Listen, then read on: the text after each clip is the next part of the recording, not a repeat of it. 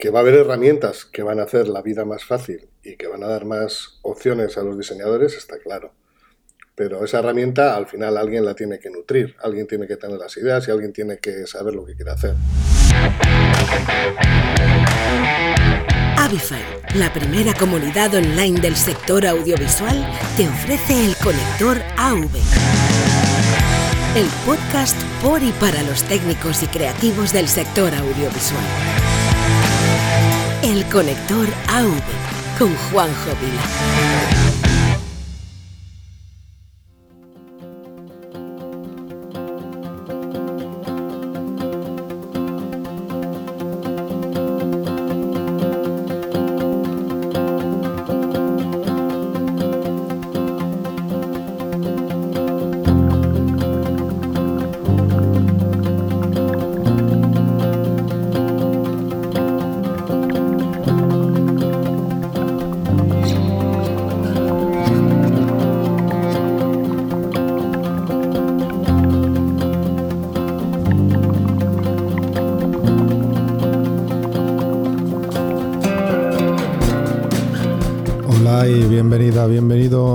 Episodio del Conector AV. Un episodio pues bastante especial, no os voy a mentir. Porque, bueno, no todos los días entrevisto a un amigo que conozco tantos años. Y, sí, y también es uno de los episodios que, muchos esperaban, ¿no? Porque, bueno, eh, sabe que tengo relación con, con, el invitado de hoy y además también es una persona a la que mucha gente me ha pedido que quiere escuchar, ¿no? Y bueno, eh, Nacho se encuentra ahora en, una situación un poquito, eh, digamos que está medio gas.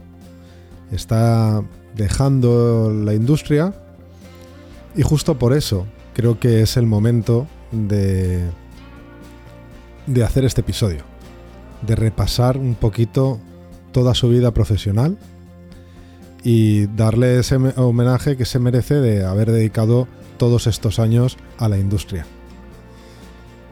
Y bueno, a mí también me apetecía mucho el, hacer una entrevista más personal. Quizás porque se trata de un amigo, pues me he permitido eh, el lujo de, poder eh, realizar preguntas que normalmente no hago en el podcast. Pero que hoy quería, hoy quería hacer y, y oye, se me va dando un poquito bien porque no sé si lo vais a apreciar en la entrevista, pero un tonito de emoción le he sacado. Y eso con Nacho no es fácil, ¿eh? pero, pero sí me apetecía mucho hacerla. Eh, en estas cosas hay que encontrar el momento, yo creo que el momento es este. Él aún está activo en la industria, sigue muy activo en su vida personal, pero en la industria está medio gas, pero aún está ahí y quería hacerlo mientras está ahí, porque como sé que se está marchando, antes de que se marche, aunque nunca se va a marchar del todo y él mismo lo reconoce en el podcast, pues, pues yo quería que este homenaje estuviera ahí. Y, y también para que, bueno, pues para, para saber un poco más esa parte personal que yo conozco algo, pero no, no tanto eh, mucha gente puede igual conocer más o menos, pero bueno, yo creo que, había que sacarla y, bueno, no, ha estado mal. Sé que ha estado a gusto porque, porque se le nota en, el podcast y eso es lo que más me alegra. Porque bueno, al principio cuando, sobre todo cuando tiras de alguna pregunta más personal y sabes que lo va a escuchar mucha gente, porque creo que lo va a escuchar mucha gente este podcast, este episodio al menos, eh, pues siempre te paras un poco, ¿no? Pero bueno, él eh, se ha sincerado, ha estado ahí y, yo se lo agradezco. Y yo también me lo he pasado muy bien en haciéndolo. Y bueno, el título me ha costado un poquito, pero creo que, creo que es acertado. Es una vida dedicada a la luz, al mundo de la iluminación. Y es una entrevista algo personal, así que el título de la luz más personal, pues creo que es acertado. Ya me lo diréis vosotros. Y bueno, no voy a extenderme mucho más porque eh, no me puedo aguantar este episodio, no me lo he podido, nada más lo he grabado, os lo, os lo voy a meter en, el, en el feed porque no me lo puedo aguantar, es una de esas cosas que tienes ahí y dices, no, no, lo tengo que sacar ya. Así que tal cual lo he grabado hace un par de días, os lo voy a, os lo voy a enviar hoy. Bueno, y antes de pasar con, con nuestro invitado, voy a, voy a, bueno, ya puedes ir dándole al más 30 porque sí, te voy a hablar un poquito, muy poco esta vez, de que ya está en redes el primer fórum nacional sobre seguridad en eventos organizado por AFIAL durante que se va a celebrar el día 25 de octubre durante la feria en un recinto habilitado para ello dentro del Madrid Arena y que tienes que inscribirte, que ya puedes inscribirte en la web de AFIAL, en la parte de actividades de, la web de la feria, ahí puedes escribir, inscribirte al fórum. Es un fórum con gente muy potente, viene gente de fuera eh, también, van a estar aquí, pues bueno, eh, gente que mucha gente conocéis como referentes en este tema y también vamos a traer a gente de plaza y, bueno, está aún, aún, queda algún invitado, algún invitado por confirmar más, pero bueno, ya os lo iremos anunciando. El martes de esta semana que viene, el martes día 3 o 4, eh, el martes 4 de octubre creo que es, sí, tenemos eh, una presentación eh, en, redes, así que si estás en Facebook, estás en Instagram, en LinkedIn o en Twitter y eh, quieres ver el directo, sigue las redes de Afial porque te va a saltar que va a estar entrando en directo esa presentación, va a durar muy poquito, 15 minutos, te vamos a contar lo que vamos a hablar allí. Y la verdad que, bueno, yo estoy muy emocionado de que, de que pueda, de que hayas, es un proyecto que salió a final, como una propuesta a final de verano y se ha hecho realidad por fin. Y vamos a, esperamos que salga muy bien y que sea el primero de muchos y que todos los años se haga una, pues una reflexión sobre este tema eh, y que vayamos mejorando eh, cada año. Y bueno, recuerda también que AFIAL empieza el 25 al 27 de octubre y ya se han abierto los registros. Ya puedes entrar en la web y registrarte para ese certamen que, que, bueno, que hace que nos volvamos a ver las caras toda la industria de nuevo otra vez.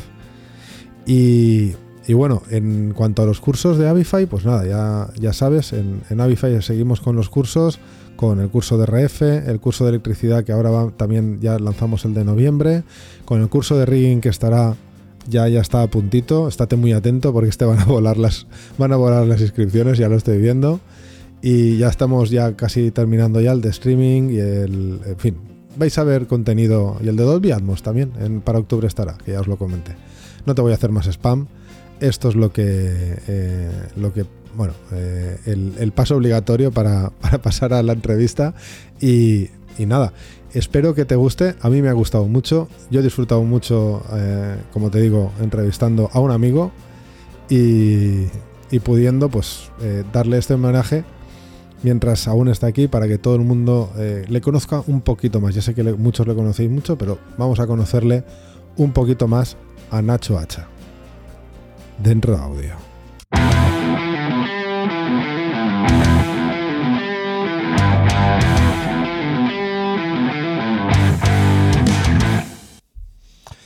Bueno, bueno, bueno. Nacho Hacha, colega de profesión, competidor alguna vez por ahí y sobre todo amigo. ¿Qué pasa? ¿Cómo estás? Pues nada, todo bien. Aquí empezando ya el otoño, que ya ha cambiado el tiempo. Bien, todo bien, por aquí todo bien. Muy bien, yo estoy, yo estoy durmiendo bien después de todo un verano horrible aquí en Valencia con el calor, pero bueno, ahora ya podemos dormir eh, y, no despertarnos en toda la noche, que ya es. Bueno, seguro que la mayoría de los que, que, la gente que haya visto el título del podcast, que se haya tirado, hostia, Nacho, vamos a oírlo, y se haya tirado a oírlo, seguro que, que sabrán algo más o menos de, cómo estás ahora, ¿no? Pero cuéntanos, ¿en qué momento te encuentras ahora?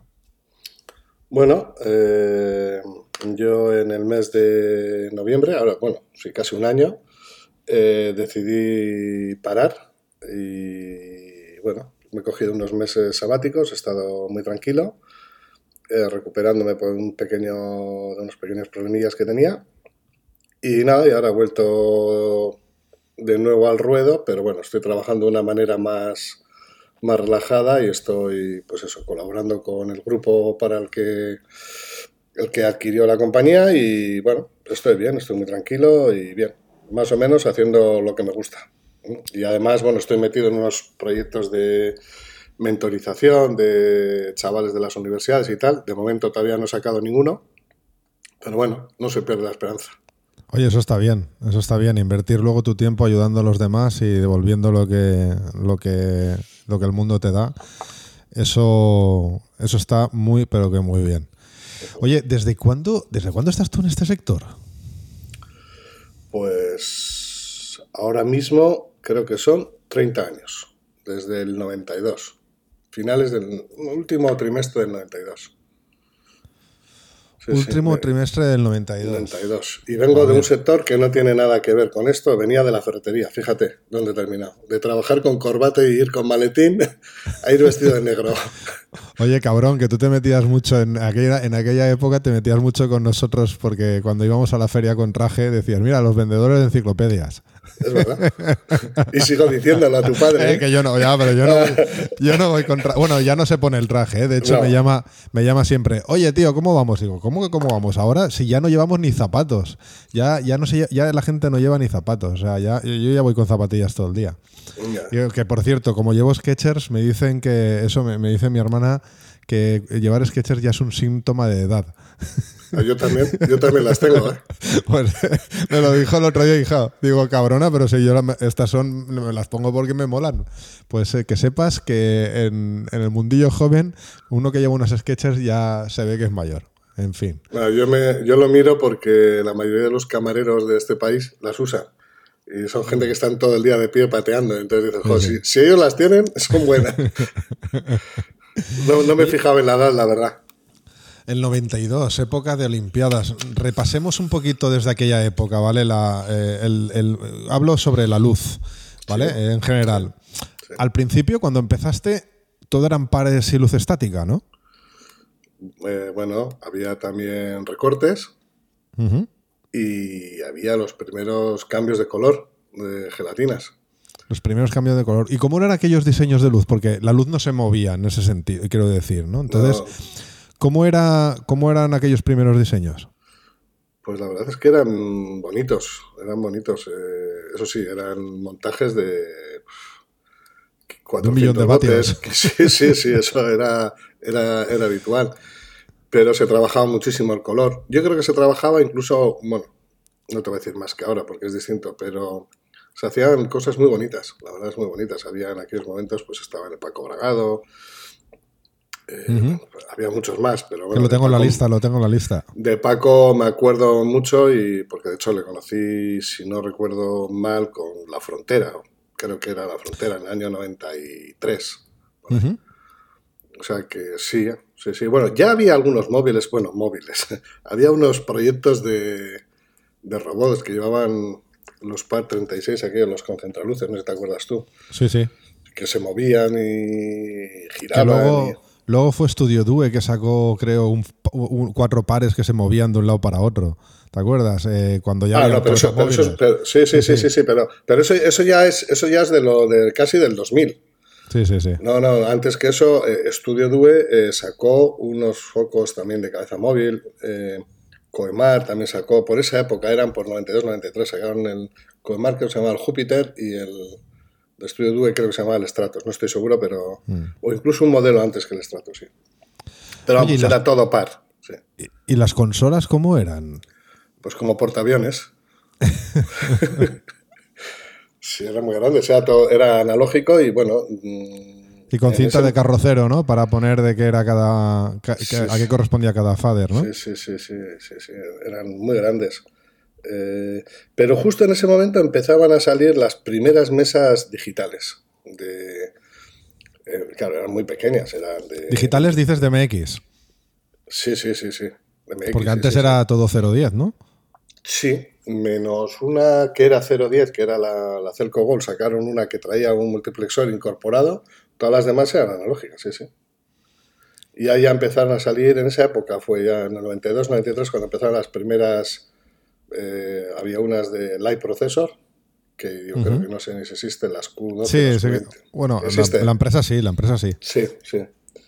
Y alguna NA, eh, creo que se llaman las Light Commander, alguna Celco pequeñita.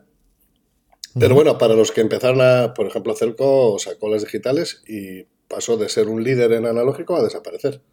Uh Avolite, Avolite también, Avolite tenía la QM, que era también analógica, sí. Ahí fue el cambio, en 92, 93 es cuando... O sea, más o menos cuando empieza a llegar la robótica. ¿Qué, supuso esto para, o sea, la llegada de la robótica? ¿Qué supuso para las empresas que vendían este tipo de productos? Bueno, cuando llegó la robótica, más que para las empresas que vendían, era para las empresas de alquiler que tenían que comprarlo. Porque hablábamos de unos precios eh, disparatados. Yo me acuerdo en aquellos entonces un foco, yo me acuerdo el precio del Cyberlight, valía más de un millón de, pesetas. De entonces, que era, vamos, más que un coche.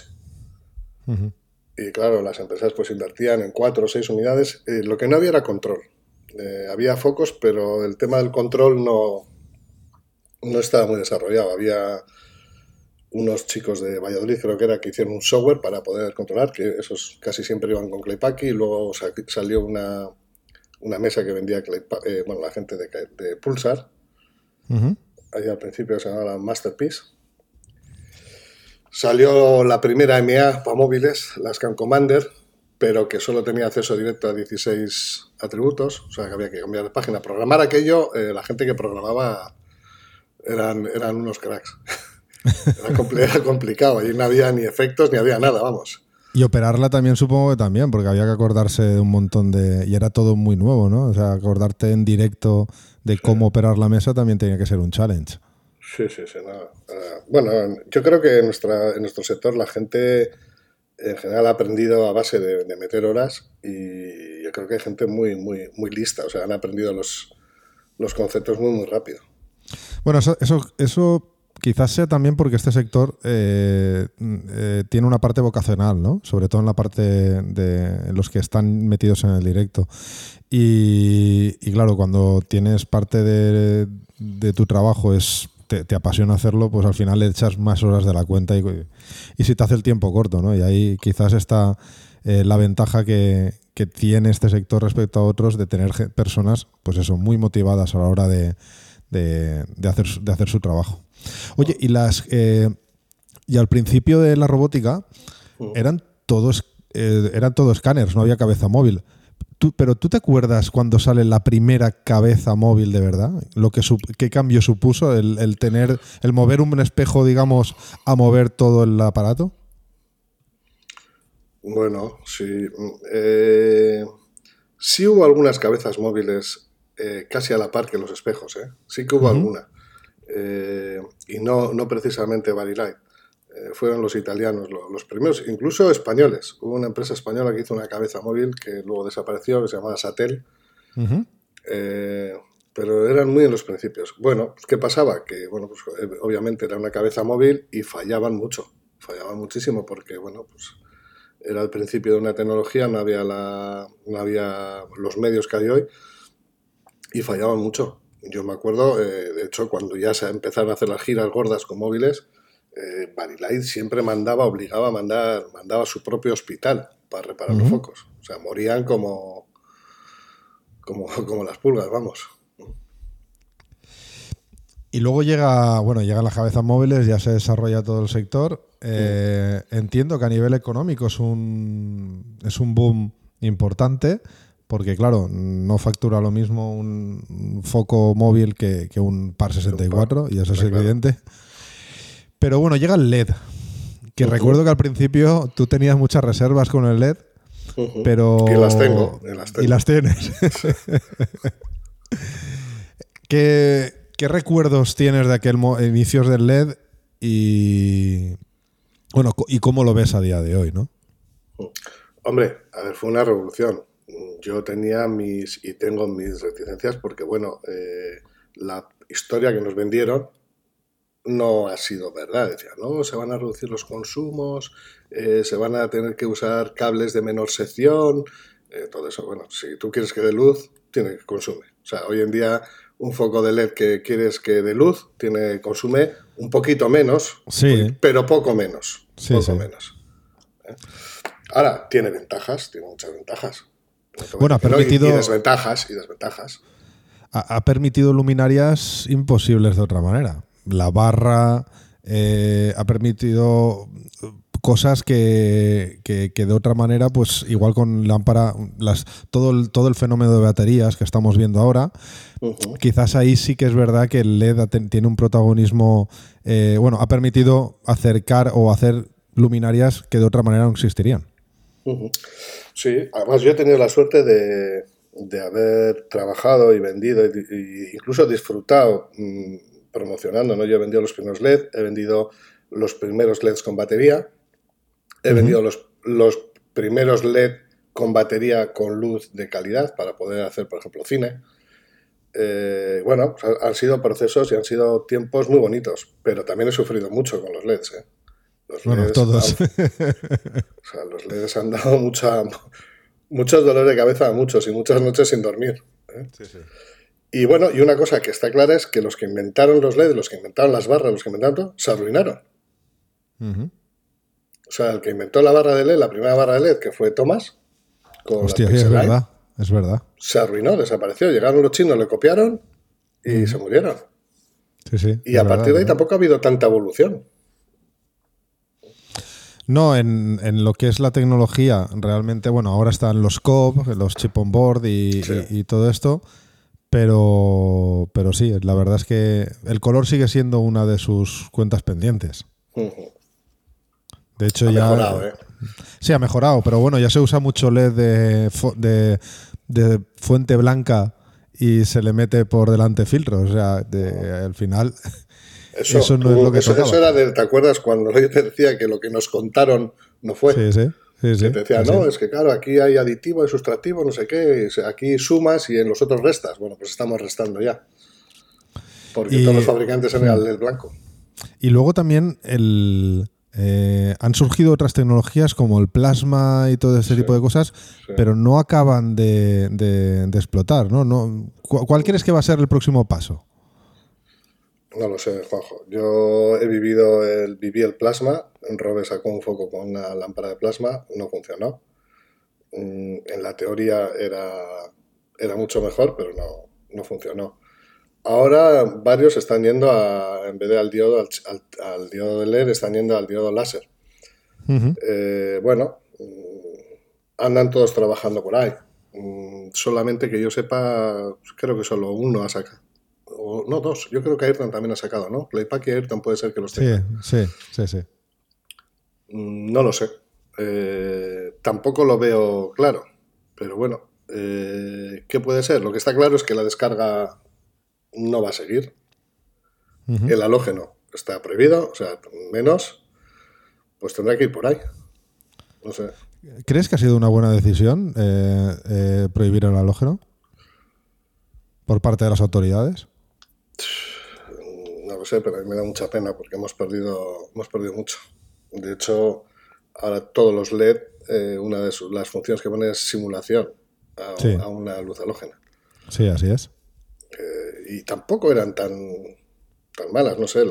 a, nivel domes, a nivel profesional yo creo que no lo debían de haber hecho. Porque el consumo es muy pequeño. Hmm. De hecho, yo conocí una empresa en Plaza que no estaba en la feria, sino nos conocimos en, un desayuno.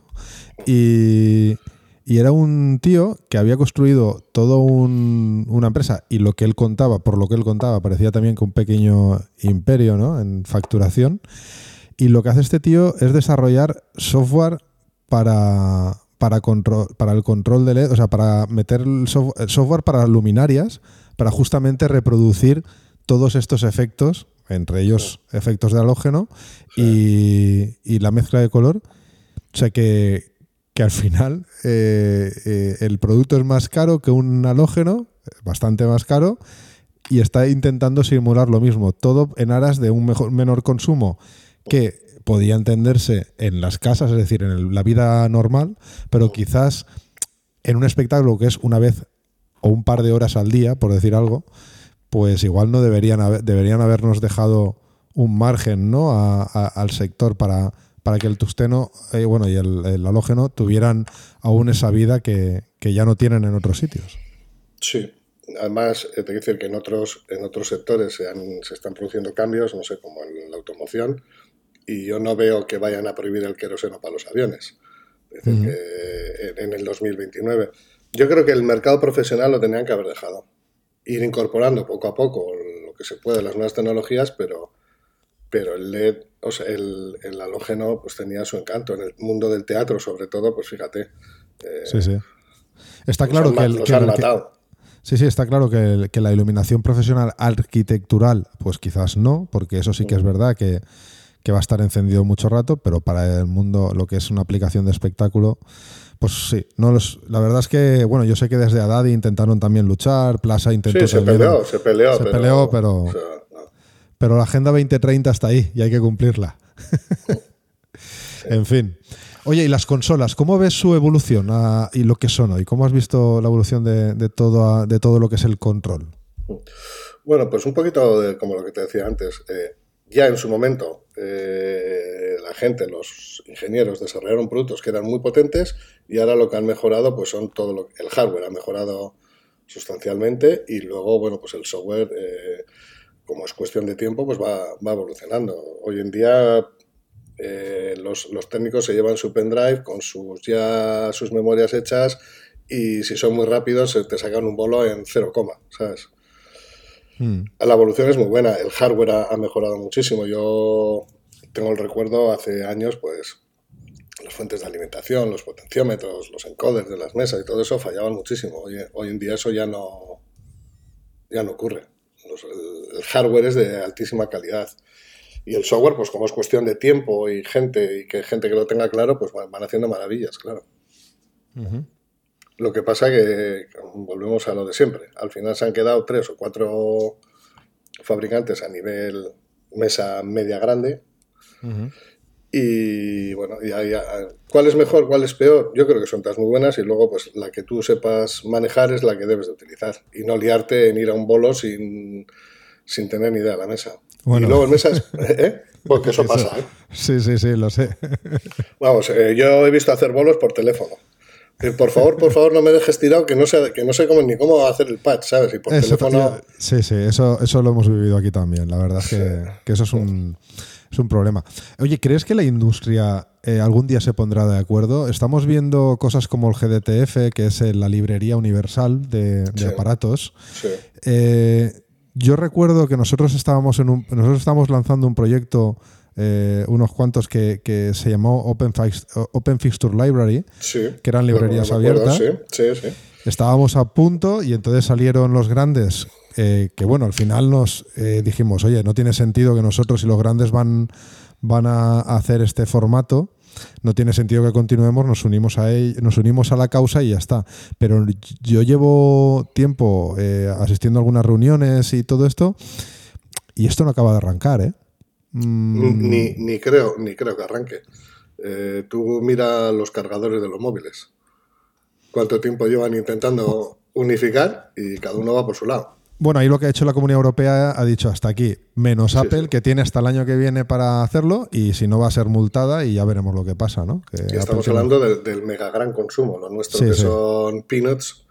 Sí, no, eh, no, no, no creo que nos obligue el Bruselas a tener un formato universal. Joder, el DMX, que es de 1990 y aún seguimos usándolo, que eso es otra. El, el, ACN, que es la protocolo de red, en teoría es el protocolo estándar sin propietario, sin embargo, Artistic License, eh, que eh, Jane Howell, que, eh, Wayne Howell, que, que invertó el ARNET, que es el estándar de facto, no es el estándar porque pertenece, pertenecía a Artistic License o pertenece a Artistic License y es el que todo el mundo usa, sin embargo el ACN muy poca gente lo usa y es el que está abierto.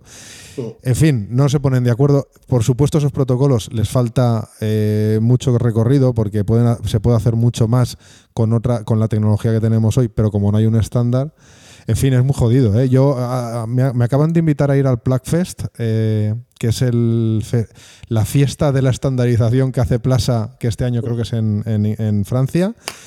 Y, eso es todo un espectáculo. O sea, que se tenga que reunir toda la industria para conectarse los aparatitos y ver, oye, este funciona, este no.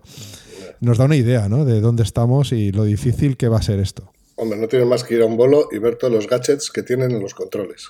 O sea, el conversor del conversor del conversor para el conversor de... es, la hostia. Pero eh, no van a llegar a un acuerdo. De hecho, ha habido dos o tres fabricantes que lo han intentado ahora y han hecho de fabricantes de consolas, de focos, de software, de diseño, pero el resto no se ha sumado. O, si, o no se ha sumado o no les han dejado sumarse, no, no lo sé. Pero sí, lo que dices tú, esto es un lío, un lío. Oye, y en el mundo del control, eh, la inteligencia artificial, ¿tú crees que va a venir a la industria? Vas, es, es decir, por ejemplo, ¿ves a un diseñador ayudándose de la inteligencia artificial para acabar de diseñar? ¿O quizás ves bolos sencillos, por ejemplo, que no necesiten operador? ¿Cómo crees que nos va a afectar eso? Hombre, para diseñar yo creo que sí. Para operar yo creo que no. Porque, bueno, al final hay que montarlo. Físicamente hay que montarlo. O sea, no virtualmente no va a haber la posibilidad de darle un botón y que se monte el escenario. No, no, no, no, eso está claro. Pero imagínate que tú coges el escenario y se lo metes en el, en el visualizador, ¿vale? Sí, Imagínate que la mesa sabe perfectamente dónde está cada, cada, foco. Eso no es muy difícil a nivel técnico para un, un, un software que pueda ver el software emplazado, ver entre comillas emplazados los elementos. Y a partir de ahí inventarse un diseño hasta cierto nivel. Yo, yo, yo es que, mira, yo tenía la, la yo tenía la visión de, que la inteligencia artificial no iba a poder sustituir a un trabajo creativo. Esa estaba, yo estaba súper convencido de eso hasta este año. Estoy haciendo mis pinitos. De hecho, el último episodio que, del conector, la portada, la ha diseñado una inteligencia artificial. Yo le puse que quería una serie de cosas y me sacó cuatro o cinco imágenes y elegí una. Que me... Entonces, en el mundo del diseño gráfico, algo que yo creía que nunca, eh, de hecho yo no paraba de, de, decirle a todo el mundo, que vuestros hijos estudien un trabajo creativo, que, que en el futuro es lo que les va a salvar de, de, de, alejarse de una máquina. Sin embargo, ahora, con tecnologías como DALI o Stable Diffusion, o bueno, hay muchas más, eh, el trabajo ese creativo, y ya empiezan a ver, ya empieza, ya dentro de poco veremos vídeos hechos por inteligencia artificial, por supuesto, locuciones las hay. En el mundo del diseño de luz, yo sí que creo que al menos a un nivel pequeño es como el diseño gráfico. Tú ahora le pides algo, te da un acabado y entonces una persona profesional todo ese trabajo se lo ha ahorrado y coge y ahora le mete los matices, ¿no? No te acaba de dibujar bien esto, no te acaba de dibujar bien aquello y le vas metiendo los matices. Quizás yo sí que veo a alguien ayudándose de ella para generar las bases del diseño y luego entrar a ajustar ciertas cosas. O en un bolo pequeño donde eh, digamos es más obvio quizás él eh, esté escuchando la música y en función de eso sepa interpretar qué tipo de música está escuchando y qué tipo de luces le hacen falta. Y tú le dices dónde están las personas. No lo sé, ¿eh? Yo, yo, creo, yo sí que creo que, que, de aquí a un futuro, no sé cómo de lejano, eh, hablemos de cinco años, por ejemplo, te, empecemos a ver ciertas cosas que empiecen a, a fliparnos un poquito. Mm. No, tú no, tú no. A ver, a, a, ver, que va a haber herramientas que van a hacer la vida más fácil y que van a dar más opciones a los diseñadores, está claro. Pero esa herramienta al final alguien la tiene que nutrir, alguien tiene que tener las ideas y alguien tiene que saber lo que quiere hacer. Entonces, bueno, sí, habrá herramientas que, que hagan que la vida sea más fácil, que se puedan hacer cosas más potentes, sí. En cuanto a que un bolo puede ir solo, bueno, eh, eso existe desde hace. Desde cuando yo entré ya existían. bueno, ya, ya existía, pero no. Ya existía. Tú puedes poner que la música te. Bueno, que te, que sí, te active sí. uno, un, que te haga unos triggers y que se, y que se acciona. Sí, pero alguien tiene que diseñar pero... dónde hay que monte, ponerlos porque, y además hoy, hoy, que lo visual ha cogido tanto, tanto a fuerza, mm. eh, cualquier bolo pequeño lleva vídeo. Y bueno, o sea, te quiero decir que sí, hombre, se puede, pero no creo que a nivel pro, no. A nivel doméstico, fiestas pequeñitas, eh, privadas y tal, pues igual sí, pero va con un Mira, programador. Yo hablaba con un, con un iluminador muy potente eh, que ambos conocemos a español mm. y, y, hablando un día me, me, decía, tío, a mí yo me gustaría un día poder coger una consola y decirle, yo quiero esta zona roja a la consola, decírselo, o sea, escrito o, o de palabra o, o tocando un sitio. Eso sí, decir, eso sí dice, que puede pasar. Yo quiero que me pintes todo esto eh, de, y, y, que la consola sin saber nada de programación lo haga. Sí. Eso, eso, sí. eso yo creo que sí que puede pasar. Eso sí puede pasar, sí, sí. Pues ya veremos, ya veremos dónde va. Eh, yo te tengo que decir que yo estoy haciendo mis pinitos con la IA en el mundo de la luz y puede que dentro de poco veas algo. y con el mundo del vídeo, que conste. yo, sí, que, va, que va, orientado a hacer la vida más fácil.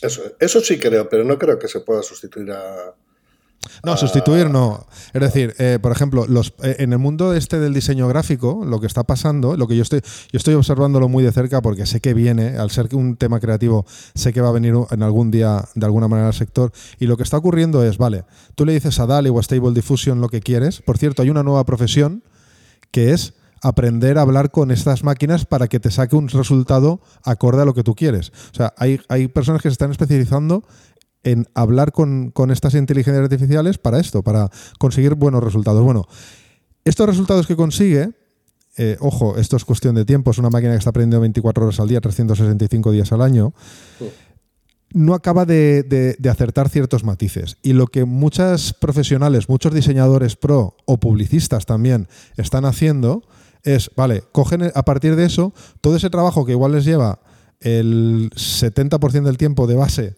se lo han ahorrado y ahora ya entran a ajustar. ¿Vale? Eh, ahí es donde yo creo que sí que va a pasar. Y lo que estaba pasando en el diseñador de poca monta, por diseñador gráfico de poca monta, es decir, este que le dan un le dan un póster para las fiestas del pueblo y lo tiene que hacer, pues eso ya te lo hace la inteligencia artificial. Ese diseñador va a desaparecer. Eso es lo que ya se está viendo en el diseño gráfico. Por eso yo digo que el bolo muy simple, el bolo pequeñito, puede que llegue un momento en el que el operador deje de ser necesario. Esto es una, es una conversación un poquito eh, especulativa, pero viendo lo que está sucediendo en otros sectores creativos, pues eso, eh, yo empezaría a, mirarlo de reojo con cierta importancia porque puede afectarnos en un futuro. Yo creo, yo creo que yo no lo veré nunca. Yo. pues yo, creo que sí. Porque las inteligencias artificiales, joder, no tenemos tanta diferencia de edad. Eh, bueno. diferencias, eh, o sea, las inteligencias artificiales están, eh, aprenden durante todo el tiempo, entonces, y a una velocidad que ni tú, ni, ni yo, ni cualquier ser humano puede, con lo cual yo creo que lo veremos antes, y bueno, de hecho, en un año, DALI o Stable Diffusion, en un año han desarrollado una capacidad absolutamente brutal. Eh, eh, yo he visto hablar a una inteligencia artificial que estaba hecha simplemente para hacer copies. La he visto hablar y disertar sobre la vida y la muerte de una manera que te asustaría. Con, además, todo con sentencias originales, que sí, que las ha aprendido de libros o de lo que sea, pero asusta, ¿eh? Mm, no sé. Yo creo que estamos un poco lejos. Estamos un poco lejos. en nuestro sector. Sí, sí. En nuestro sector no ha llegado aún, pero yo estoy convencido que llegará. En algún Como momento. Tú decías, seguimos con el DMX. Sí, eso sí. O sea, llevamos 30 años. 32 años. Así es, así es. Oye, después de, todos estos años en el sector, habiendo visto pues eso, su crecimiento y estando dentro de una asociación que ha sido, has, formado hasta hace nada parte de la, de la Junta Directiva de AFIAL, a nivel de, sector, ¿tú crees que nos falta cohesión? ¿No sabemos competir, ir a competir a la calle, pero luego cooperar como empresas competidoras en lo que nos afecta a todos? Eh, hablo tanto de empresas de venta como de empresas de alquiler, como a, nivel de sector en general, ¿no? Eh, ¿Crees que, no, hemos madurado? Yo veo otros sectores como por ejemplo el sector de lighting, pero de lighting industrial.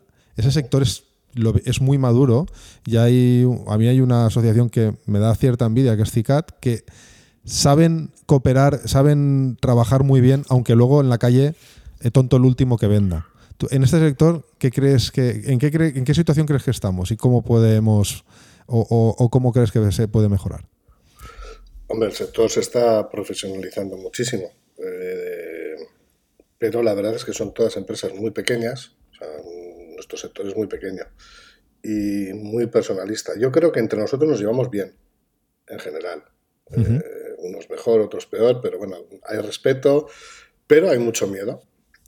yo creo que es por la debilidad de ser pequeños. Eh, como tú decías, en AFIAL nosotros hemos intentado, por ejemplo, intentar medir cuánto es nuestro sector, la cifra, y no, la gente no es capaz de dar sus cifras.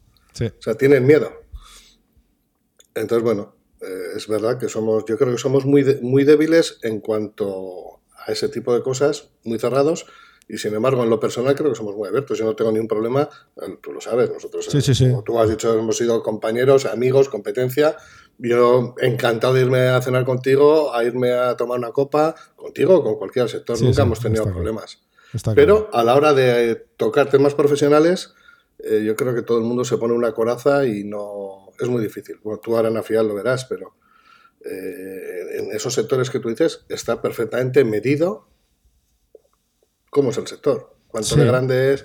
Nosotros no lo hemos conseguido, lo hemos intentado y no, ha habido manera. Es una pena. Pues es, una pena, ¿no? Yo, yo por ejemplo, eh, estos días que veíamos a, Rafa Nadal y Roger Federer eh, cogiditos de la mano llorando los dos, algunas imágenes han dado un poquito.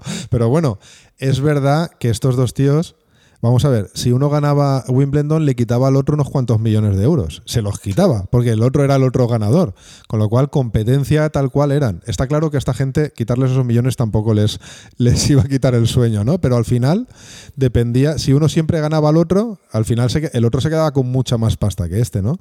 Sin embargo, eh, tenían fuera de la pista una amistad eh, impresionante y y yo lo veía un poquito reflejado en, el mundo empresarial, porque al final estamos hablando de dinero y, de, dinero y, la parte personal, la parte y, a la hora de trabajar, no sé, eh, por ejemplo, el tema de los CENAE, ¿no? Que el tema de tener un, un CENAE, lo que se ha luchado desde AFIAL, que por cierto, muchísima gente no lo sabe, lo que se ha luchado dentro de la asociación por, por luchar por un tener un código, un epígrafe, que si vuelve a venir otra pandemia o lo que sea que impida al sector trabajar, y el, y el, gobierno emita ayudas generales por estar en el metal no dejemos de recibir esas ayudas, que es lo que ha pasado esta pandemia, y eso mucha gente no lo sabe, pero al, final, durante la pandemia, yo, esa falta de unión al principio la hubo, luego se ha deshecho, luego cuando ha venido eh, los buenos tiempos después de la pandemia, la gente ya se ha olvidado de todo.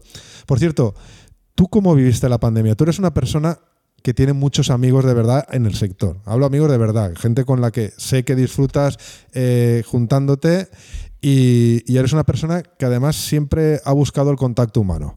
El no poder moverte y ver a tus amigos en el sector y bueno, aquellos que también, que no son amigos, pero que tienen relación, pero sobre todo el no poder viajar y tener ese contacto humano, ¿cómo has vivido todo eso? Pues mal, mal, bueno, como creo que casi todo el mundo, pero mal porque además de no poder verles, no poder estar, no poder compartir, no, eh, sabía que lo estaban pasando mal.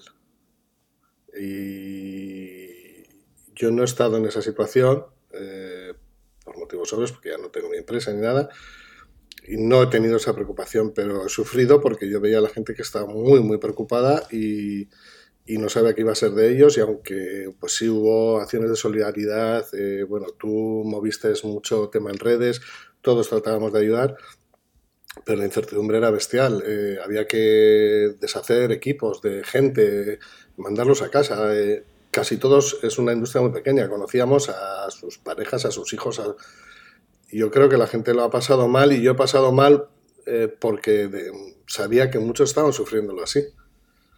Y bueno, lo demás, pues hacía lo que hacíamos todos, pues llamar por Zoom, que no sabíamos ni que existía hasta ese día, y luego ya el Teams, el no sé qué, y bueno, pues tratabas de hablar con la gente, pero eran ánimos eh, que, al final la gente los agradecía, pero estaban sin poder dormir, porque hmm. tenían que pagar unas nóminas, eh, empezaban... Luego ya cuando llegaron los seres y tal, bueno, yo creo que la cosa se tranquilizó, pero al principio fue muy duro para la gente, muy mal. Yo sufrí por, sufría por ellos. Pues sí, la verdad es que, ha sido. Yo espero que, bueno, al menos yo personalmente lo continúo intentando, que no se olvide aquello y que continuamos trabajando para que en el caso de que vuelva a pasar, que algunos dicen que va a volver a pasar pronto, pues estemos preparados y tengamos las herramientas para, pelear por, por lo que nos toca, ¿no? Y, bueno, espero que, espero que así sea es que a nuestro sector, hombre, la gente que hacía televisión le pasó lo contrario, tuvieron más trabajo, pero la mayoría de las empresas se quedaron sin, sin ningún trabajo. Sí, sí. Eso es muy duro, ¿eh? Mucho. Oye, cambiando de tema, eh, tengo curiosidad, tú que has visto tanto, tanto bolo, tanto diseño, ¿cuál es el bolo que más te ha impactado? Yo creo que Rammstein.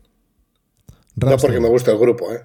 Yo soy, yo, soy, yo soy más blando, pero, pero el bolo me, impresionó, la verdad. No, eres el primero que me comenta el bolo de Ramstein. Y, bueno, a mí, bueno, a mí sí que me gustan. Eh, no todas, pero sí que me gusta bastante eh, el estilo. Eh, sí, la verdad es que yo he visto algunas imágenes y, es impresionante. Oye, nos hemos visto, hablando de eso, de, sitios que hemos visto, ¿no? Nos hemos visto en, en todos los sitios del mundo. Sí. Para ti, ¿Cuál es la feria o ciudad en la que más disfrutabas cuando íbamos por trabajo? Mm, sin duda, en Las Vegas. Era la ciudad que más deseaba ir y de la que antes deseaba irme. O sea, disfrutaba. era como el que se compra un barco que dicen que disfruta el día que lo compra, el día que lo vende. Pues Las Vegas era igual. Disfrutaba al ir y disfrutaba al marcharme. Pero sí, para, lo, para, nuestro era bestial. O sea, eh, te veo. Está todo en, eh, sí, sí. En, en, breve nos, vamos a ver ahí otra vez. O sea que. Sí, bueno, 40 días o 45 días o por ahí. Sí, por ahí, por ahí, por ahí. Por ahí. Eh, pues mira, yo estaba pensando, digo, seguramente dirá Las Vegas. Pero, ¿qué tiempo nos que Rimini? China? ¿eh? No, creía que ibas a decir Rimini. Joder, yo la, yo la recuerdo con mucho cariño esa feria. Pero es que eso fue hace 20 años o por ahí, ¿no? Que se dejó no, no, yo, creo que 20 años no hace, tío, no soy tan viejo. Hombre, yo he estado posterior, hubo un Rimini que yo estuve hace... 13 o 14. sí, pero ahora salió el VL500 que fue... Mm, pero no, no, yo creo que son... Yo creo que es como del 2004, bueno, sí. Casi 20 años, 18 años por ahí. vale, para que era un desparramo. Aquello era, aquello era genial, era, era una feria, molaba mucho, te, molaba toda la, la, panzada de, kilómetros que te tenías que hacer alquilando un coche y toda la pesca para, para poder llegar. Pero era muy divertida, mucho, muy, muy divertida, qué pena. Oye, pues nada, eh, una de las cosas que, bueno, estás estás ahora, pues eso, en un periodo eh, eh, pues que estás a, a medio gas dedicándote a ello, pero tú tienes intención clara de, dejarlo, ¿no? Sí. ¿Qué es lo que vas a echar más de menos cuando lo dejes? Bueno, las amistades de verdad, esas no las, no se van, no las voy a dejar. Claro que no. Eh, eso, se, eso se mantiene. Eh, para mantener una amistad tienes que querer mantenerla y ya está. Pues la verdad es que viajar, que viajaba, bueno, tú sabes, eh, viajaba como tú, o, más o menos, pero vamos, que hacía mis 120 noches fuera de mi casa, si te digo la verdad, no lo echo de menos. no, no, lo echo nada menos. Creo que hay otra vida y eso no lo echo de menos. No sé, yo creo que a cada uno nos va llegando un momento de ir haciendo cosas. No puedes, eh, con nosotros vamos ya entrando en edad, yo todavía no soy tan mayor, pero, pero bueno, he viajado mucho, me he dado mucha, mucha tralla y al final no me he cuidado y bueno, pues al final el cuerpo te, te dice, mira, macho, eh, eh, tienes 60 palos, pero es como si hubieras vivido 110, o sea, tú mismo. Y no, no, no, creo que eche de menos nada, la verdad, porque los amigos se mantienen, eso, los que son amigos de verdad, son amigos de verdad. Eh, y los que no son amigos, que creas que eran amigos, pues bueno, te viene bien saber que, con quién no puedes contar. Bueno, es, un, es un momento selectivo. Selectivo. Eh, bueno, sí, el tiempo, el tiempo da la razón de todo, el tiempo te lo aclara todo y eso está claro. Está claro. Eh, nosotros aquí, ya sabes que en, en San Sebastián, en el País Vasco, pues tenemos nuestra cuadrilla, nuestros amigos, existe, bueno, ya no existe por desgracia el chiquiteo, que se llamaba ir a tomar vinos, aunque se siguen tomando vinos. Sí, pero sale por un ojo de la cara en San Sebastián, que yo cada vez que voy me dejo el sueldo, ¿eh? Bueno, pues eso, eso es lo que tenéis que hacer para que la economía se active. Pero nosotros, por ejemplo, seguimos manteniendo los amigos del colegio y nos seguimos juntando. Hoy el jueves, Oye, ¿qué pasa los jueves? ¿Qué pasa los jueves? Pues, pues los jueves es, eh, vamos a cenar los amigos de la infancia, siempre. Hombre, fallamos. Qué buena costumbre. qué, buena, costumbre. Fallamos, pero bueno, pero lo intentamos. Joder, todos los jueves. Todos los jueves. Menos, menos en agosto. Que en ¿Sabes que agosto- Sí, sí, sí. Yo creo que es mejor que sea todos los jueves, porque si es un jueves al mes, la verdad es que acabas no haciéndolo. Sí, porque yo fallo muchos, ¿eh? fallo muchos, pero, pero mola porque ves a gente que son amigos que hoy en día eh, con muchos mm, nuestra relación es, es el jueves. El O sea, jueves. no tenemos, porque por, por parejas, por hijos, por, pues te vas separando, ¿no? Eh, Sí, sí. pero esa, esa la mantenemos y la verdad es que está bien. Está bien. Por eso te digo que no se pierde todo. O sea, uno pierde lo que él deja perder. Si tú quieres mantener, lo mantienes. ¿Y vais siempre al mismo sitio? Eh, íbamos. Eh, ahora nos estamos haciendo un poquito más vagos y porque hay más inestabilidad en, en la gente, sobre todo eh, a raíz de la pandemia. Eh, la- todos los chocos, todas las sociedades se cerraron y estuvieron mucho tiempo cerradas. Entonces, bueno, pues hemos empezado a hacer más en, en bares, restaurantes. Buscamos sitios donde nos hagan un menú arreglado y vamos ahí. Pero también seguimos haciendo la sociedad.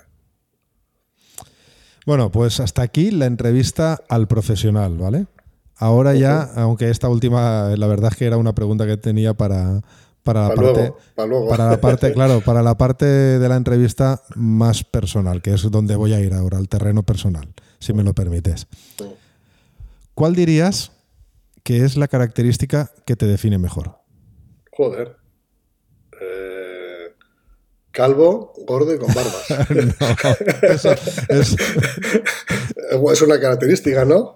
Bueno, pero no es la que yo, yo- Una característica de carácter, de, de talento, de, una característica no física. Bueno, no, creo que tenga ninguna cosa especial. Yo intento eh, disfrutar de lo que hago, ser bastante apasionado y bueno, y lo que decíamos antes, pues mantener lo que quiero mantener y ya. O sea, yo, yo diría ser una persona normal, quizás un poco apasionado. mm, y no, no, no veo ni una característica. Bueno, yo, sí que veo, yo sí que veo una clarísima en, en tu, en tu forma eh, de ser y todo, que es amigo de tus amigos. Esa es la característica que yo te. Bueno, eso sí, eso ya te lo digo. Es bueno, es Bueno, ya, pero es una sí, sí, sí. Es una característica que yo creo que, que te define bien. O sea, Bueno, tú dices que no, pero yo digo que sí, que tienes muchos talentos. Por ejemplo, tú eres un tío que sabe generar confianza. Eh, tienes don de gentes. Por supuesto, tienes talento para vender de sobra. Pero además de los que tienes, ¿hay algún talento que te hubiera gustado tener que no tienes? Que sabes que no tienes y... Yo, por ejemplo, te digo, yo canto fatal, me hubiera gustado cantar bien. que no hay manera. Entonces canto solo ya. ya. Ya cuando canto, canto solo. ¿Hay algún talento que tú quieras tener que no, que no tienes? mm, no, no. Eh, bueno, pues claro, si hubiera sabido cantar y hubiera sabido otros dos idiomas más, igual, mira, igual me arrepiento de, Hostia, de te- mi- yo no, no sé si te veo a ti de cantante. bueno, ah, con dos vinos todo se arregla. entonces, bueno. vale, vale. Ahora en Las Vegas me lo dices. No, quizás. eh, quizás en una época de mi vida perdí el tiempo no habiendo estudiado quizás algo más. Igual eso es algo que, que echo de menos, ¿no? El- Eso es lo que yo más me arrepiento, porque eso sí, o sea, cantar bien o cantar mal, bueno, puedes ir a clases de canto, pero si no, si no tu voz no es bonita, pues, pues bueno, afinarás y ya está, ¿no? sí. Pero hay una cosa que sí que tiene remedio y creo que lo que acabas de decir, yo es de lo que más me arrepiento. Hay una época de, la mi- de mi vida en la que he estado centrado en el trabajo y no he estado aprendiendo nada más. Y, o sea, he estado aprendiendo de la vida, sí, vale, muy bien. O de tener experiencia trabajando. Pero hubo una época en la que yo no, me, no, no- no tuve la inquietud necesaria para aprender nuevas aptitudes, estudiar al final. Y, me arrepiento muchísimo, pero muchísimo. Eh, y, ahora, bueno, a todo el mundo le recomiendo que no deje de leer, no solamente novelas, que está muy bien, eh, hay que leer de todo tipo, pero hay que leer libros que te ayuden en- a aprender, no solamente a entretenerte, sino también a aprender. Y ya no hablo de aprender de negocios, que también, aprender cualquier cosa que, que, que sea adquirir conocimiento y, y, bueno, aprender, ir a cursos, eh, aprender a tocar un instrumento, me da igual, aprender. Eso es de lo que más me arrepiento que durante unos años no lo he hecho y ahora lo, lo recuperé. Y lo que tú dices, sí. Ahí igual hay algún talento escondido que tenemos que no, que si lo hubiéramos aprendido, pues quizás. Bueno, yo creo, yo soy de, lo- de la opinión que todo el mundo tiene un talento eh, innato en algo, que algunos lo descubren y llegan muy lejos, y otros nunca lo van a descubrir porque nunca lo han probado, o no ha salido la ocasión o lo que sea, y, y van a pasar por la vida de otra manera, ¿no? Igual también felices, por supuesto. Pero yo, yo, yo soy de esa opinión. Bueno, eh, a ver, yo te he dicho eso porque, bueno, quizás es lo que me falte, ¿no? Pero es verdad que hay grandes eh, personas en el mundo de la industria y en, y en cualquier otra actividad que sin haber estudiado son unos cracks. Porque tenían ese talento innato. Y, por, y porque Y por la esfuerzo. vida, y por esfuerzo, y porque la vida, eh, esa universidad que es la vida, pues les ha enseñado, no sé, te pongo un ejemplo, o sea, Mancio Ortega no es un tío que sale de Harvard ni de MIT Sí, sí. ni nada, y sin embargo es un crack, ¿no? Sí, sí, así es. Y hay otros que han estudiado muchísimo y no dan pie con bola y, y por muy Sí. súper economistas o, o lo que Muy sea. ¿no? teóricos, pero igual les falta el conocimiento de, de- de la vida, ¿no? En la Mm. calle. Sí. Una curiosidad, esto es curiosidad. ¿Cuál es la persona que más admiras? Hostia. Bueno, eh, yo, yo me quedé huérfano cuando tenía tres años. Entonces, eh, de padre. Entonces no tuve padre. Y tengo un hermano mayor que me lleva pues, 15 años. Y probablemente él. Él haya sido, no, no sé si el que más admiro, pero yo creo que ha sido a la persona, ha sido mi, mi espejo, donde yo miraba, yo aprendía, yo hacía todo con él, ¿no? Yo creo que él. ¿Y una profesión que te hubiera gustado ejercer además de la que has desarrollado? Hostia.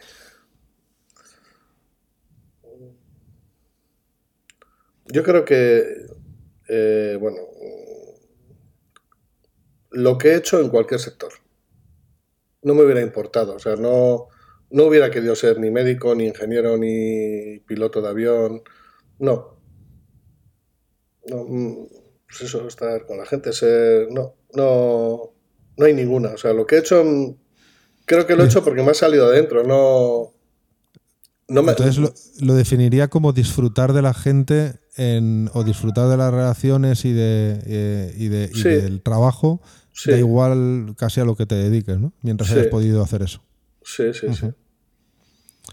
No, no me hubiera gustado ser ingeniero o médico o futbolista, ¿sabes? Bueno, son cosas que a mí nadie me puso una pistola para dedicarme a esto en la nuca, ¿sabes? Yo fui Sí. entrando poco a poco, era lo que me gustaba y gracias a Dios tuve las opciones para ir por el lado que, para hacer lo que quisiera y yo creo que eso es lo más grande que te puede pasar en la vida, hacer lo que quieras, lo que te guste. ¿Vas a quedarte en San Sebastián? Eh, ¿Te refieres a vivir? Sí, sí. Sí. Mm, sí, yo creo que sí. Pasaré épocas fuera, pero sí. Yo creo que sí. Aquí tengo los amigos, aquí tengo la familia. Eh, sí. Se vive bien, aunque los pinchos, como dices tú, sean caros y... Joder, si son caros. Cada vez que te No. toca a ti pagar la ronda, o sea, a mí, que en este caso pagar la ronda, me cago en la sea, pica, ¿eh? Pica, pica. No, no, Sí. no, no es como Granada, en este sentido. Sí, Pero bueno, la comida, la comida es diferente también. me gusta, me gusta mucho Canarias. Eh, A mí también. Yo soy un enamorado de Canarias. Me gusta mucho Canarias. Eh, cuando puedo, marcho para allá. Este mes que entra probablemente vaya unos días. Eh, pero no, no, me, no cambiaría mi domicilio. No, yo quiero vivir aquí. ¿Y un, un lema de vida? ¿Tienes algún lema de vida? Sí, vive y deja vivir. O sea, no. Que no haya gente que te esté intentando. Déjame hacer lo que yo quiera, pero no, ahí si no te molesto, pero y tú haz lo que quieras si no, si no me molestas. Ahora ¿no? está, sí, sí. O sea, la- eso es la, de- la definición de liberalismo eh, social. No hablo del Sí. económico, hablo del social. Sí. Muy bien. ¿Vas a continuar viajando? ¿Algún destino al que no has ido y que no te quieres perder? Pues mira, he viajado mucho, bueno, tú lo sabes, Europa y Estados Unidos lo controlo bien, eh, Asia un poco, quizá eh, Latinoamérica también conozco, quizás África sea la zona que, no, que menos he estado, porque solo he estado dos veces. Igual algún viaje por ahí, pero tampoco tengo unas ambiciones de volverme loco viajando. ¿eh? La mía es Australia. Pero porque como todo español quiere viajar a sus antípodas, pues ahí están las. Ah, es el único país, el más lejos al que puedes ir, ¿no? ¿Tú te consideras un viajero freak? No geek, que es más tecnología, o quizás también, ¿no? Pero freak, eh, ¿alguna manía que me quieras dejar para viajar? Aunque quizás luego ya hablemos en, algún podcast en viajero geek, pero tengo curiosidad. ¿Tienes algún truquillo, manía? No, normalmente cuando viajo, la única manía que tengo es que los, mis viajes me los he organizado yo siempre. No dejo que nadie me organice mi viaje, porque, bueno, pues, como hemos hablado antes, la vida es una universidad, entonces cuando empiezas a viajar y cuando existían las agencias, ibas y le decías, mira, tengo que ir a tal sitio, te organizaban y, te decías, mira, la feria la tengo aquí. Y entonces te decías, sí, sí, el hotel, es, me, me, han dicho, me han dicho que está al lado y te mandaban a otra punta de la ciudad. Entonces, bueno, ya esa es una manía, eh, mirarme bien todos los viajes. Y luego, pues sí, tengo manías, pues intento mirar de viajar con unas compañías más que con otras, en un tipo de avión más que, en otro. Pero bueno, esas son las pedradas que tenemos los que estamos todo el día ahí. Yo tengo una.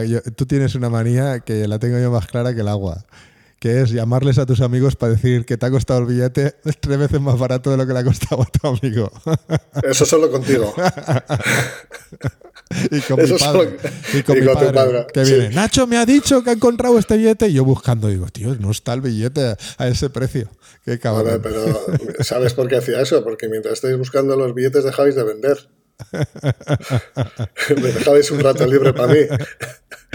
Qué cabrón. Bueno, ¿y, un plato preferido? ¿O un gastrónomo y vasco como tú? Un plato preferido. Pues mira, una de las cosas que más me gusta son los percebes. Pero me da de entera tocarlos. O sea que tengo que ir con alguien que me los pele. Yo sé que a uno también le penan el marisco por aquí, no soy yo. Ah, Oye, soy, soy de los que piensan que, las grandes amistades surgen en momentos, eh, digamos, extremos de la vida, ¿no? Eh, eh, y, para mí, y eso es, al menos es una creencia que yo tengo, los dos extremos de la vida son, en este caso, cuando con otra persona, con esa con la que estabas en la gran amistad, o cuando sufres mucho junto a ella, o junto a, ese, esa, amistad que tienes ahora, o al revés, o cuando tienes un momentazo, unos buenos momentos, te lo pasas de puta madre también con, esa persona, sea en un extremo o en otro, eh, de ahí siempre surgen buenas amistades. ¿Estás de acuerdo? Sí, eh, sí, totalmente. Yo, gracias a Dios, creo que solo he tenido de los del lado bueno. No me ha tocado, creo, creo. Eh, pero sí, sí, claro. Yo, yo en el lado malo eh, sobre todo en la parte de sufrir del deporte, sí que es verdad que cuando he competido en un equipo, eh, eh, pues ese es un equipo de, resistencia, ¿vale? De, resistencia física. Es verdad que esos momentos de sufrimiento, porque tú tienes que llegar a la vez para no perder la clasificación, genera un tipo de relación diferente. O sea, a partir de ese día, un tío que no conocías de nada, que es, es, de tu club y se pone contigo y sufrir los dos hasta que llegas al final, ese día la relación entre con esa persona es diferente. Es como si te conocieras mucho más, ¿no? Y, pues, yo no, pienso lo, pues yo no pienso lo mismo. No. No, porque cuando pasa eso y llegas a la meta y has hecho todo el esfuerzo, el ser humano siempre... Eh, busca otra, otra parte. Y entonces, si en el equipo eres cuatro y resulta que uno ha venido haciendo un esfuerzo en este día y os estaba medio jodiendo, nosotros tres os juntaréis y diréis, oye, la próxima vez no le apuntamos a este y nos llevamos a otro. Pues mira, como yo siempre era de los últimos, quizás yo tengo ese, ese sentimiento de gratitud y, y no es Ah, recíproco. bueno, vale. Puede ser, puede ser. Bueno, cuando salía del agua solía ser el primero, pero a partir de ahí ya era un sufrimiento. Ya. Oye, recomiéndame un libro. Un libro, pues un libro de eh, que me ha gustado mucho, se llama Donde tus sueños te lleven. ¿Mm? Eh, es un, un chico que, que vive en tu zona y es de mi pueblo. Y bueno, yo creo que es un libro que, de hecho, creo que ha vendido como, no sé si han sido 20 ediciones o algo así. Eh, es un libro fácil de leer. Y bueno, y, y bueno, te ve- eh, es una historia, obviamente, pero yo creo que marca la vida y sobre todo marca el tema de, de la amistad. de- bueno, está bien, está bien. Si, si te aburres, un día te lo lees. Además, Vale. así Anotado haces- queda. ¿Eh? Anotado queda. Vale. Javier Iriondo se llama el. Javier el Iriondo. Sí. Vale. Y bueno, ahora ya a nivel personal, eh, me gustaría, eh, antes de, de que ya no te dediques a esto, que me dieras un consejo para mí. Hombre, yo el, el- el consejo que te daría es que sigas haciendo lo que haces con las ganas que lo haces y creo que ahí tienes tajo. Porque, porque la verdad es que te he visto, te he visto últimamente con otra motivación, otro...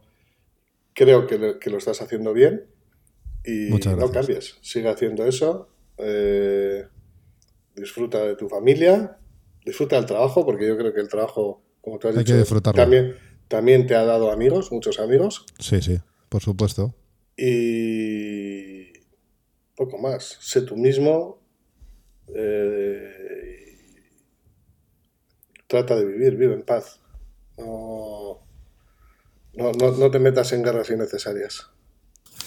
Y por último, ¿a quién? Tú sé que eres un oyente de, de este podcast, así que ¿a quién traerías tú a este podcast? Yo, pues a tu padre. Bueno, no me hagas spoiler. Ah, bueno, joder, pues ver, no, esto no habíamos hablado, ¿eh? No, no, no, no me hagas spoiler. Ah, yo, creo, yo creo que sí, a tu padre. O. Ese me lo estoy guardando, eso me lo estoy guardando bien porque hay mucho, mucho, mucho que contar ahí. O. No sé, o organizar así alguna del abuelo Cebolleta. Juntar a varios de la vieja guardia. Con, Esa está bien, esa es buena.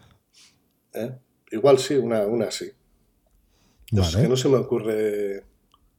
Bueno, hay personas dentro de. Pues mira, podría ser. Pues Campuzano de Afial, que también ya está. Te sabe mucho del sector, ¿eh? Muchísimo. Mucho, mucho, mucho. Muchísimo. Aunque no se ha dedicado a, a- a vender o a alquilar o a hacer- sabe, es- sabe todas las anécdotas que le han pasado al sector desde que el sector era de instrumentos solo. Sí. Sí, no sé. Pero sí, hacer una, una quedada de, de, de abuelo cebolleta estaría bien. Bueno, no sé, yo te voy no a. sé a quiénes, no sé quiénes habría que convocar, pero hay, un- bien. hay, hay alguno ya que ya está grabado, algún episodio que me los Ah, estoy vale. guardando. Sí. eh, para que salen dentro de poco, pero me los estoy guardando para, para salir. Pero sí, sí, esa de, esa de juntar a varios y que contéis batallitas, esa sí, esa, esa me la guardo porque esa es buena. Sí, sí. Bueno, es la, eh, creo que cada vez que nos encontramos o se encuentran, siempre se cuentan las mismas historias. O sea que Siempre. no, no, Siempre. no, no hay que hacer un guion para eso. Eso es, No, no, no, que va, que va, siempre, siempre. sí. Eso es verdad. Oye, pues ha sido un placer. Yo Muy bien. personalmente, Para mí eh, también. Como amigo, eh, espero que te retires lo más pronto posible, pero también como amigo espero que te retires lo más tarde posible, porque eh, por un lado eh, sé que vas a estar eh, muy bien y por otro lado es una putada el que no estés eh, activo, que, no, que en el futuro no estés activo con nosotros y poder disfrutar eh, durante los viajes y los encuentros que, tenemos. Pero bueno, seguro que, tenemos contacto porque, como he dicho antes, tú eres una persona de contacto humano y lo mantienes y sabes mantenerlo y lo sé. Eh, y, nada, para mí es un gran honor que, hayas participado en este podcast y que me lo hayas puesto tan fácil para entrevistarte. ¿Tan fácil? Sí, me ha sido fácil. Hombre, sí. Pues, eh, Tú me lo has puesto fácil, yo te lo he ah, puesto difícil. Ah, bueno. pues nada, Juanjo, para mí también, yo sabes que, que, que, os quiero mucho, a ti, a toda tu familia. Y bueno, y al sector. yo, yo no me voy a, si me retiro, no me voy a retirar eh, y voy a desaparecer. Eso también lo sé.